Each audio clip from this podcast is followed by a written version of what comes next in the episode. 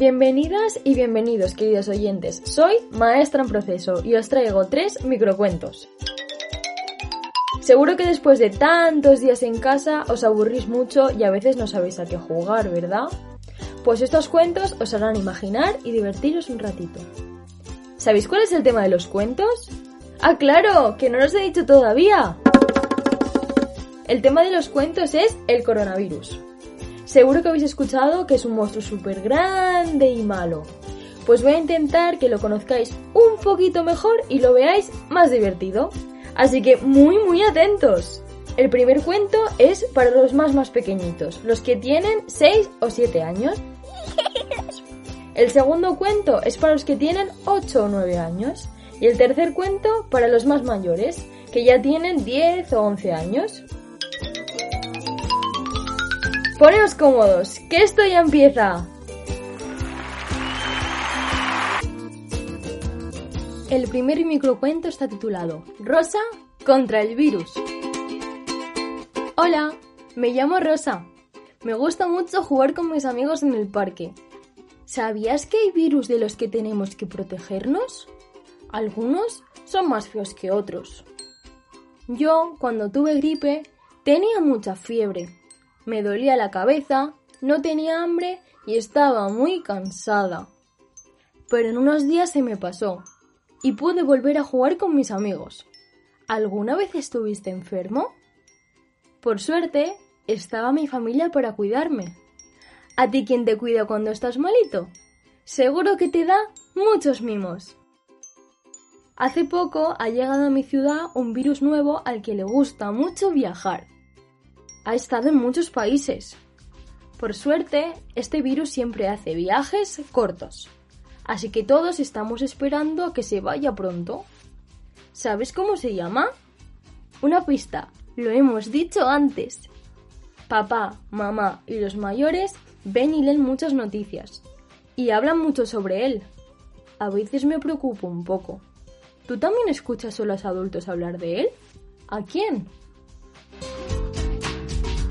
Pero me han explicado cómo protegernos de él. ¿Tú sabes cómo hacerlo? 1. Lavándonos las manos mientras cantamos nuestra canción favorita. 2.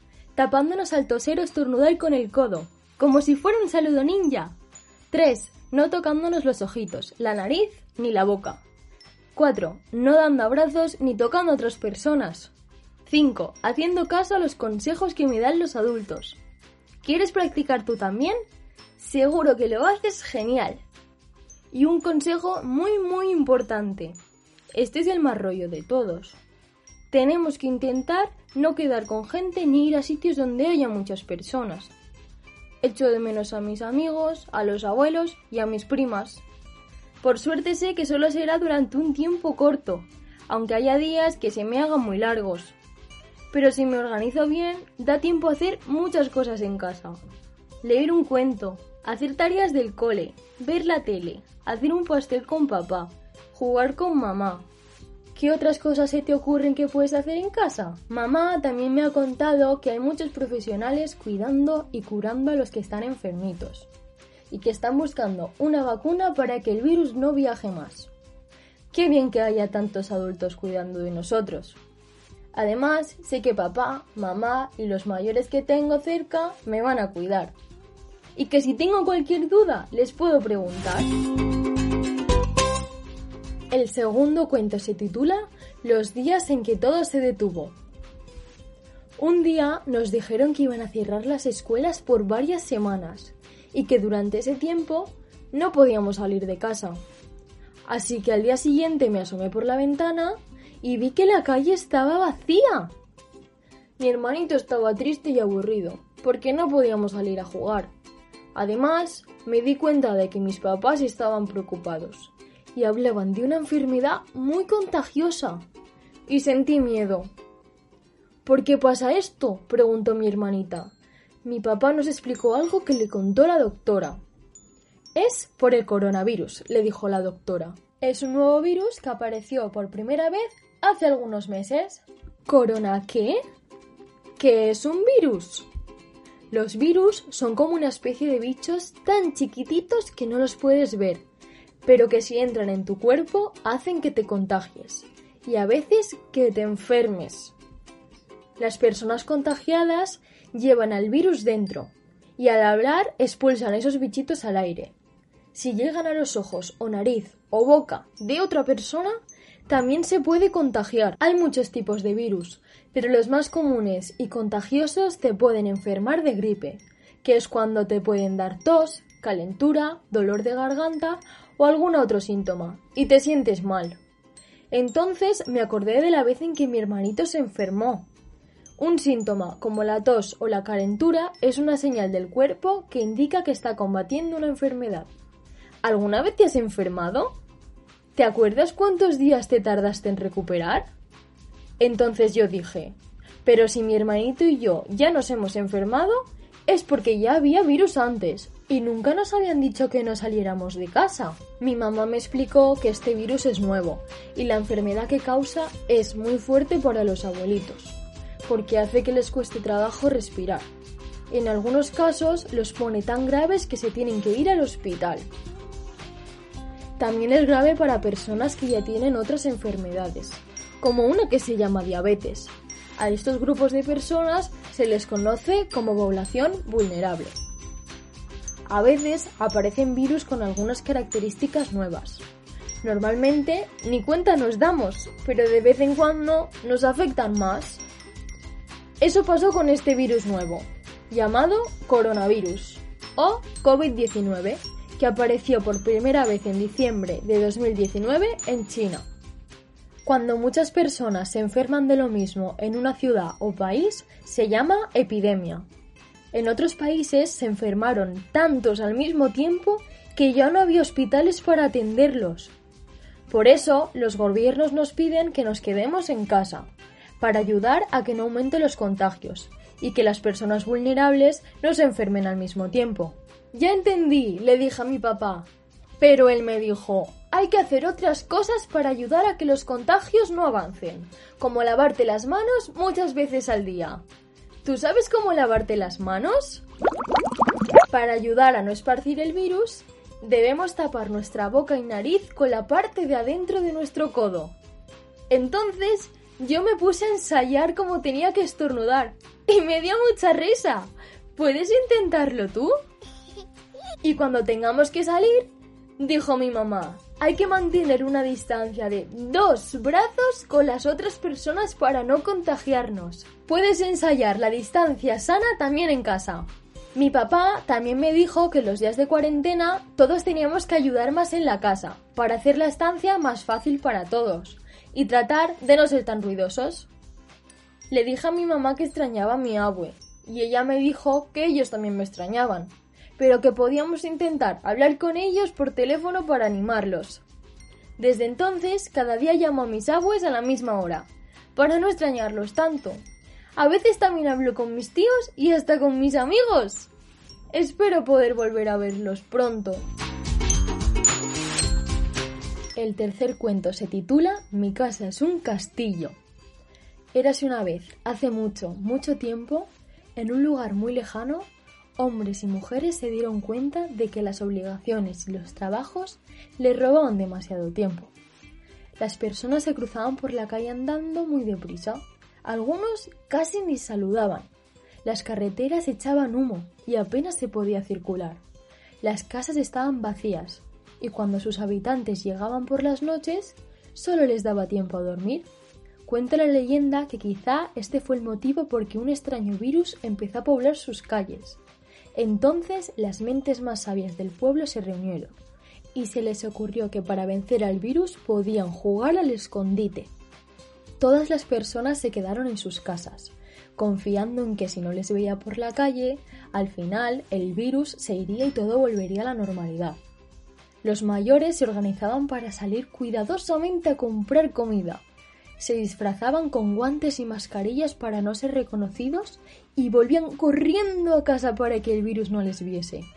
Los niños y niñas tenían que entrenar muy duro. Era la primera vez que luchaban todos juntos, cada uno y cada una desde su castillo, y les dijeron que para superar el entrenamiento tendrían que superar 10 pruebas diarias. ¿Quieres saber cuáles son? La primera prueba era entrenar su ingenio, con ejercicios que estimulaban su cerebro, donde tenían que pensar y reflexionar para encontrar la solución, haciendo puzzles, jugando al memory o a las adivinanzas. Algunos jugaban a las matemáticas, sumando y restando todo lo que veían por casa, y otros preferían resolver problemas de misterio utilizando la lógica. Así fue como se convirtieron cada día en niños y niñas más ingeniosas. La segunda prueba era trabajar en equipo, participando en las tareas de casa, barriendo, limpiando el polvo y colocando cada cosa en su lugar. Pero también podían entrenar jugando con los mayores a juegos de mesa, juegos de cartas, construcciones. Así fue como se convirtieron cada día en niños y niñas más autónomas. La tercera prueba era entrenar su afecto, llamando por teléfono a cada día una persona especial para contarle cómo ha ido el día y preguntarle cómo lleva su propio entrenamiento. Cada niño y cada niña tiene diferentes personas que son especiales. Abuelos, abuelas, tíos, tías, primos, primas, amigos, amigas, vecinos, vecinas y muchas más. Así fue como se convirtieron cada día en niños y niñas más cariñosas. La cuarta prueba era entrenar su creatividad, escribiendo cuentos y poesías, dibujando o haciendo alguna manualidad con material reciclado. Para ello, cada niño y cada niña tuvo que investigar para sacarle el máximo provecho a todo lo que encontraba por casa. Así fue como se convirtieron cada día en niños y niñas más creativas. La quinta prueba era entrenar su calma, cerrando los ojos y escuchando música relajante o las palabras de los mayores. De esta manera podían imaginar que viajaban a lugares infinitos donde se respiraba el mar en calma. La hora de la siesta era el momento preferido para esta prueba. Así fue como se convirtieron cada día en niños y niñas más tranquilas. La sexta prueba, entrenar su cuerpo, con ejercicios físicos, bailes y coreografías que podían hacer en casa viendo algunos vídeos o recordando algunos juegos, como saltar a la coma a la terraza o hacer volteretas en la cama, siempre bajo supervisión de los mayores. Así fue como se convirtieron cada día en niños y niñas más fuertes. La séptima prueba era cuidar su higiene, lavándose las manos con jabón antes y después de comer, como hacían siempre, pero ahora también antes y después de jugar, antes y después de entrenar y al terminar el día una buena ducha. Dicen que al virus no le gustan los niños y niñas que huelen bien, Así fue como se convirtieron cada día en niños y niñas más limpias. La número 8 era cuidar su alimentación, aprendiendo a cocinar nuevas recetas, preparando los alimentos que después cocinarían los mayores, probando nuevos sabores. Así fue como se convirtieron cada día en niños y niñas más sanas. La novena prueba era conocer sus emociones, escribiendo, dibujando o contando su momento favorito del día y después su momento de mayor enfado, cuando sintió mayor tristeza o aquello que le dio mucho miedo. Cada día escribían y hablaban a sus mayores de cuatro emociones importantes, y así iban elaborando su diario emocional. ¿Cuántas emociones conoces? Así fue como se convirtieron cada día en niños y niñas más sensibles. La décima y última prueba era cuidar su descanso, acostándose a la hora de siempre, quizá un poquito más tarde, algunos leyendo su libro o cuento favorito hasta que les venía el sueño, otros escuchando los cuentos que les leían papá o mamá. Así fue como se convirtieron cada día en niños y niñas más preparadas para volver al entrenamiento. Cuenta la leyenda que el virus se fue y que ya nada volvió a ser como antes, porque aunque tuvieron que volver a sus obligaciones y sus trabajos, por dentro se habían convertido en mejores personas. Y así fue como los niños y las niñas hicieron del mundo un lugar mejor. Hasta aquí, maestra en proceso con los microcuentos del coronavirus. Espero que os haya gustado mucho, que ahora el coronavirus parezca más divertido y que podáis imaginar nuevos juegos. No olvidéis que estar en casa no significa aburrirse, hay un mundo mágico por descubrir dentro de cada casa.